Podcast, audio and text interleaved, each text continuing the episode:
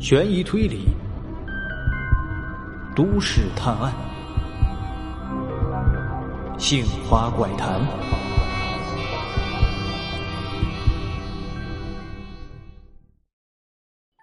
事情发展到了这一步，是韩天宇从未设想过的。但其实他自己也很清楚，这都是咎由自取啊。自己这十几年的工作与生活。就像是一栋豆腐渣工程的大楼，建立之初看起来是高大雄伟，但其实脆弱不堪。早晚有一天，当地基松动，大厦将倾，自己必将身败名裂，粉身碎骨。韩天宇出生在东北黑龙江的一个小农村里。由于家里贫困，无力供他念书，因此，他十七岁就外出闯荡，踏入社会打工赚钱。他做过很多份工作，大多都是不需要学历的临时工，或者替人干些杂活，勉强温饱。他在饭店洗过碗，当过保安，在畜牧场里放过牛。就这样，一眨眼，过去了十年。将近三十岁的韩天宇依旧是一事无成，混混终日。但是他的心里也并不是没有任何想法的。到了二十一世纪了，国人的生活水平越来越高，很多人都住上了楼房，手里拿的是手机，怀里搂的是娇妻，个个神气十足。韩天宇不眼红那是假的。凭什么别人的腰包都是鼓鼓的，而自己辛辛苦苦却只能混一个温饱受穷呢？在社会上摸爬滚打久了，韩天宇心里有了答案。他认为人是分三六九等的，而自己和那些日子红火的高阶层人的之间，到底差些什么呢？韩天宇认为是学历。可是，让他寒窗苦读、努力去学习是天方夜谭。他只想着有没有什么走捷径、能够快速赚钱的方法呢？于是，韩天宇在几年之后，仗着胆子花钱办了假的本科学历，又托着关系进入到了现在的公司里。虽然说学历是假的。但自己本身还是有些能耐，再加上他善于投机钻营，几年混下来，竟然当上了销售部经理的位置，总算是扬眉吐气了一回了。而在这几年的时间里，韩天宇和人事部经理和善的妹妹结了婚，但是二人婚后的生活却并不美好。韩天宇承认自己是爱何如的。但是生活到了一起，才渐渐发现，何如的控制欲十分的强，甚至可以说是偏执。韩天宇拿着假的学历上班，本来内心就是有些自卑，需要妻子关怀，但是何如却热衷于时时刻刻掌握他的行踪，这让韩天宇有一股说不出的难受。他觉得妻子是赤裸裸的把不信任摆在了面前，在手机里安装定位软件，并且规定每隔多长时间就要联系对方。妻子为了达到目的，真的可以不择手段。有一次，自己因为拉肚子在公司里久留了一会儿，回家晚了，妻子就开始不停的问：“你到底去干嘛了？”韩天宇清楚的明白，妻子并不是出于好奇，也不是关心，而是单纯的控制欲。他只想着把自己放在阳光下暴晒，只想着打破砂锅问到底。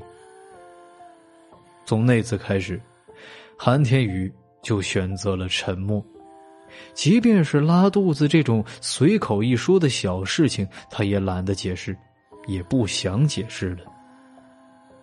对于妻子，他逐渐的感受到了厌烦，甚至想要逃离。妻子依旧是不依不挠，但是韩天宇很快就找到了感情的宣泄口。一次偶然的机会，他在街上遇见了董事长漂亮的夫人。出于讨好的目的，他就主动的上前搭讪。没想到，两人聊着聊着，一来二去就聊到了床上。这段关系让韩天宇在不安中甚至有了一些兴奋，在不幸福的婚姻中紧张的神经也第一次感觉到了释放。他对这一次出轨的行为不以为耻，反以为荣。但是好景不长，他和董事长夫人这段关系只持续了两个星期就中断了。准确来说，是自己被人家一脚踹开了。原因很简单，董事长的夫人找到了新欢，而那个人竟然是自己营销部的部员许江。他承认，许江人长得年轻帅气，的确很讨女人的欢心。但是强烈的嫉妒心还是让韩天宇怒火中烧，但他是哑巴吃黄连，有苦说不出啊。也是从那一刻开始，他对于许江出现了一股毫不掩饰的排挤与敌意。妻子何如十分的内向，他父母早亡，只有和善这么一个哥哥。结婚之后呢，就在家里当起了全职主妇。本来二人还计划着想要孩子，但是现在婚内僵持的现状，让这个计划完全流产了。妻子能够感受到韩天宇的漠然，也能猜测出他在外面或许有了新欢，而他却做出了最为不理智的办法，就是一个字：闹。每天回到家里，妻子都会当着韩天宇的面一边臭骂外面的婊子，一边摔着家里的餐具，而韩天宇则直接选择了无视。他一回到家里，就把自己关进书房，一句话也不说，就那样干晾着妻子，纵容着他打砸家里。就这样持续了整整一个星期，甚至引来了邻居的抗议。两人的婚姻。已经到了破裂的边缘，但是这一切和善却并不知情。一来妻子有什么事情都喜欢憋在肚子里，二来自己也从来不与和善提及此事。